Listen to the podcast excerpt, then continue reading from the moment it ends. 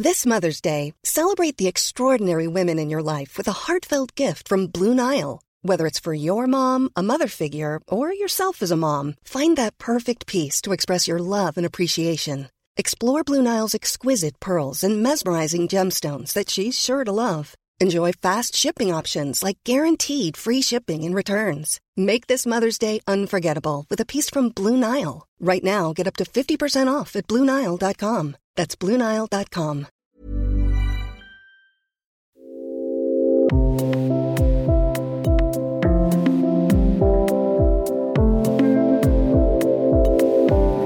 Na, schon Vanillekipferl verbrannt, was Hübsches getöpfert, bei Oxfam gespendet oder ein Schaf gekauft.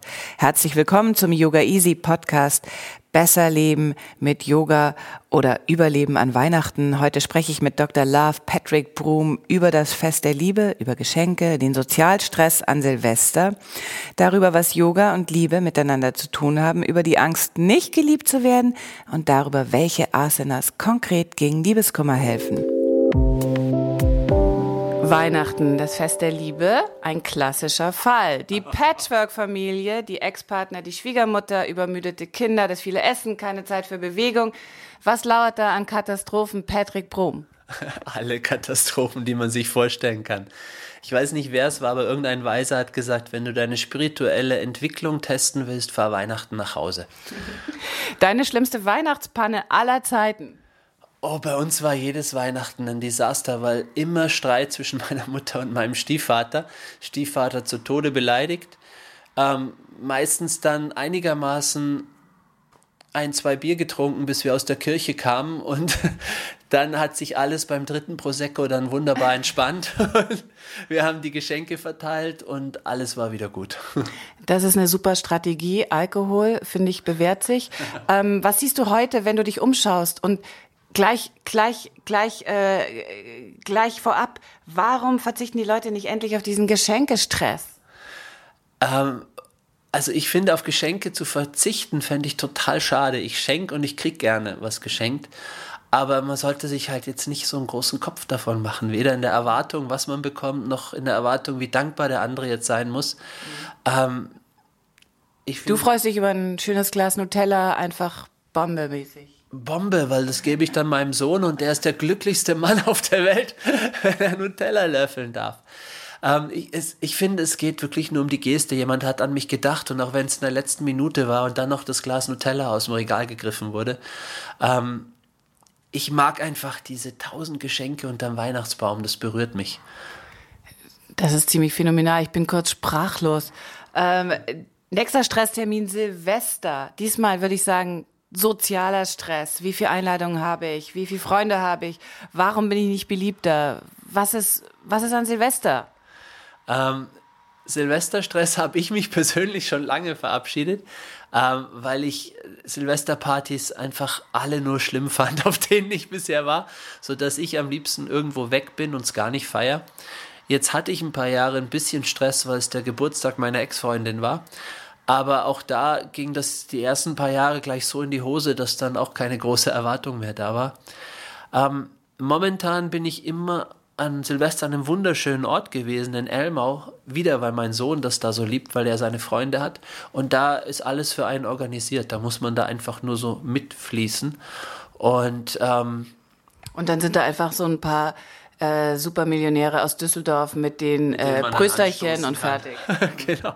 Ja, Zwölf, und dann fünf Minuten nach Mitternacht in die äh, Biodaune sinken. Uns interessiert eigentlich nur diese eine Familie aus Stuttgart, okay. die drei Kinder hat und die mein Sohn über aus Frankfurt, gar nicht aus Stuttgart, mein Sohn über alles liebt und mit denen er dann den Abend verbringen kann und alles, alles ist glücklich. Und es gibt noch ein großes Laster, es gibt ein, ein Glücksspiel, ein, ein aufgebautes, ähm, einmal Blackjack und dann so ein Roulette, wo man so künstliches Geld bekommt, das man dann verspielen oder vermehren kann. Und das ist auch eine wunderschöne Beschäftigung an Neujahr. Mein Gott, das ist hier ja Yoga Leaks. Jetzt haben wir schon das zweite, den zweiten Skandal aufgedeckt. Ähm, wie viel Liebe brauchst du? Oh so viel ich kriegen kann. Wie viel Liebe ist in der Yoga-Welt? Oh, hey, da ist schon viel Liebe, auch wenn äh, unglaublich viel Scheiß da auch unterwegs ist.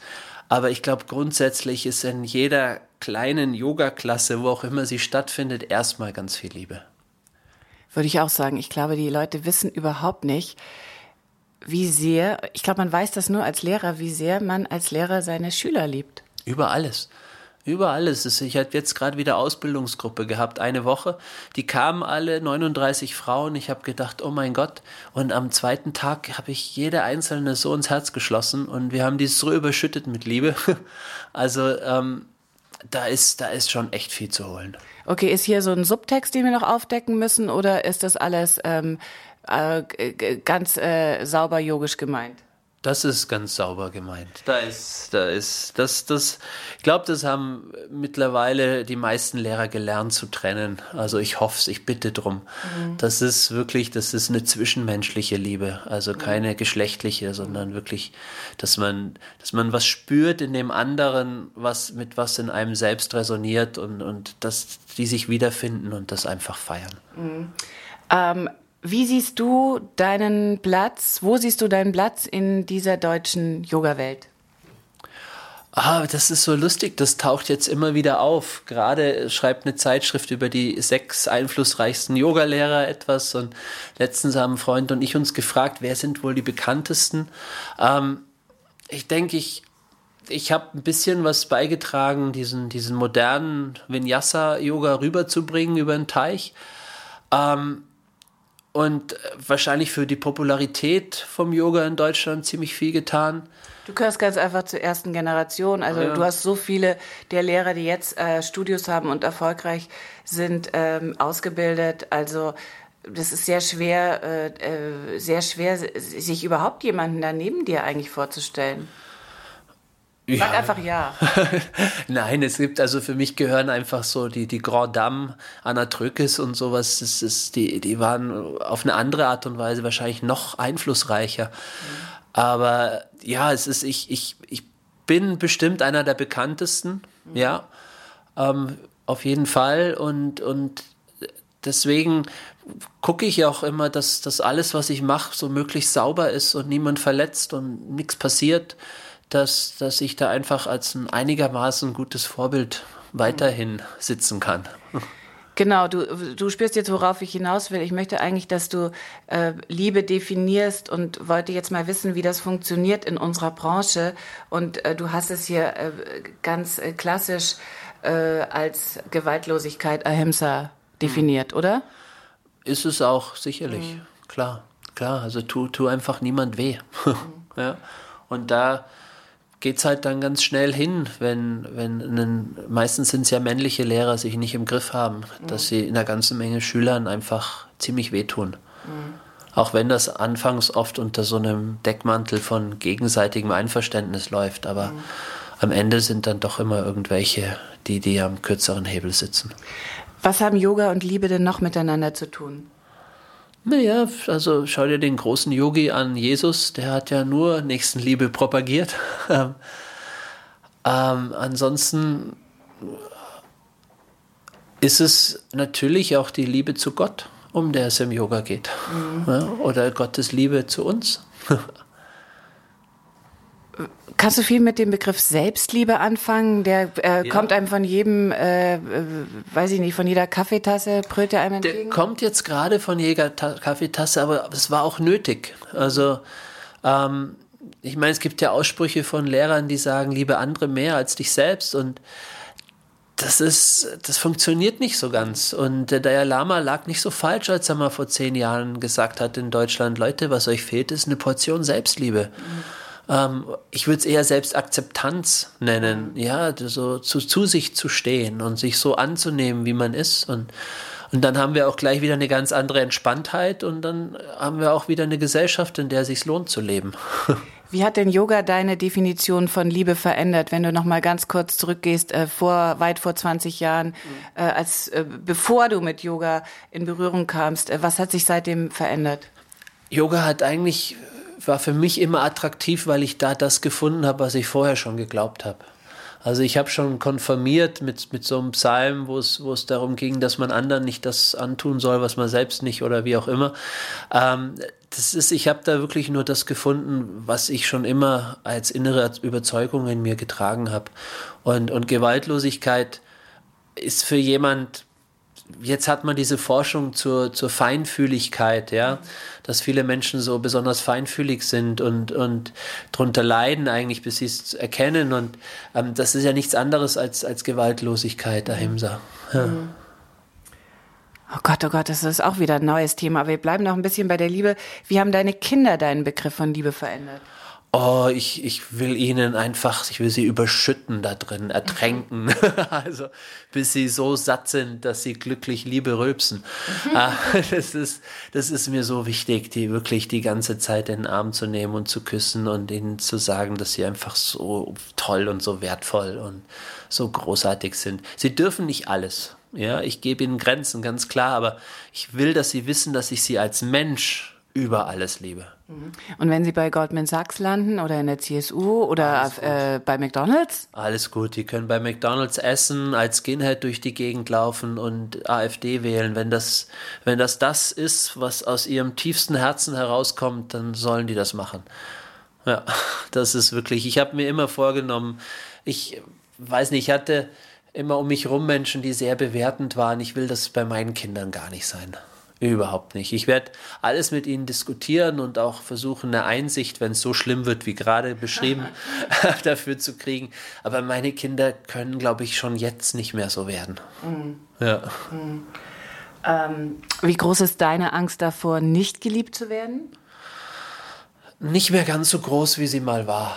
Ja. Also ich kann mich schon erinnern, mit stockendem Atem in der Stunde zu sehen, stehen, weil eine Schülerin schräg geguckt hat oder so. Mhm. Ähm, mittlerweile, äh, glaube ich, kann ich da entspannter mit umgehen. Mhm. Welche Asanas helfen konkret gegen Liebeskummer und warum?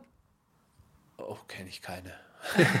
Kenne ich keine. Wenn man so richtig Liebeskummer hat, dann hat man echt keinen Bock, sich groß körperlich zu bewegen, glaube ich. Dann hilft eher Schokolade, Netflix und ein Kakao oder irgendwie mhm. sowas. Und dann soll man da auch gerne zwei Tage drin versinken und dann wieder auf die Matte gehen und mhm. einfach wieder spüren, dass es mehr gibt als diesen einen Partner. Welche Asanas würden dabei helfen, wieder Liebe empfangen zu können, empfinden zu können? Oh ja, alles, was, was Brustkorb, Schultergürtel, Halsbereich ein bisschen mobilisiert, dehnt oder weitet.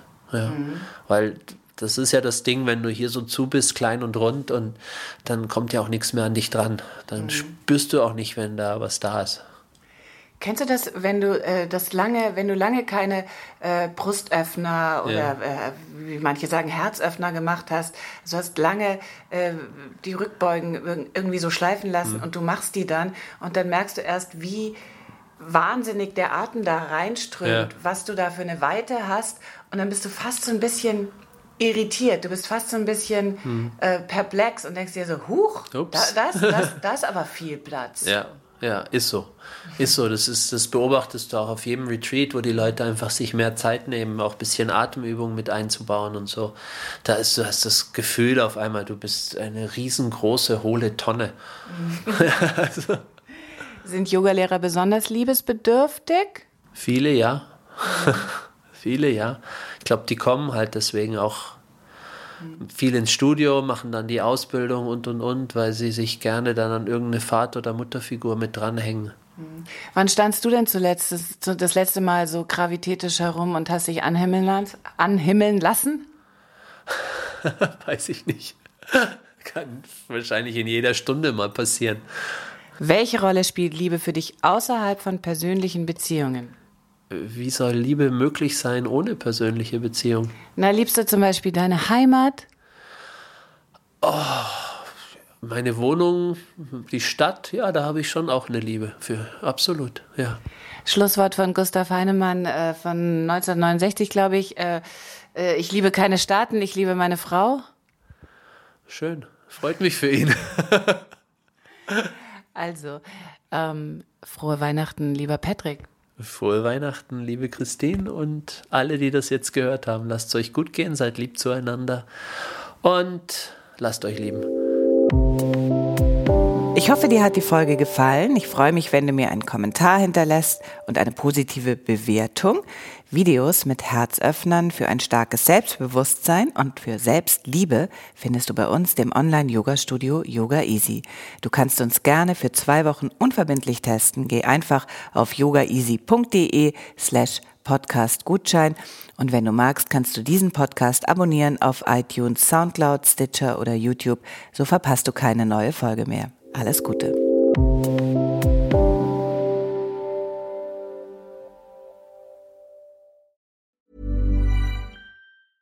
Planning for your next trip?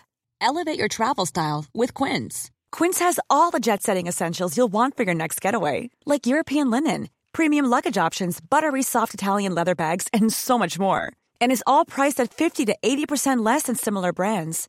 Plus, Quince only works with factories that use safe and ethical manufacturing practices. Pack your bags with high-quality essentials you'll be wearing for vacations to come with Quince. Go to quince.com/pack for free shipping and 365-day returns.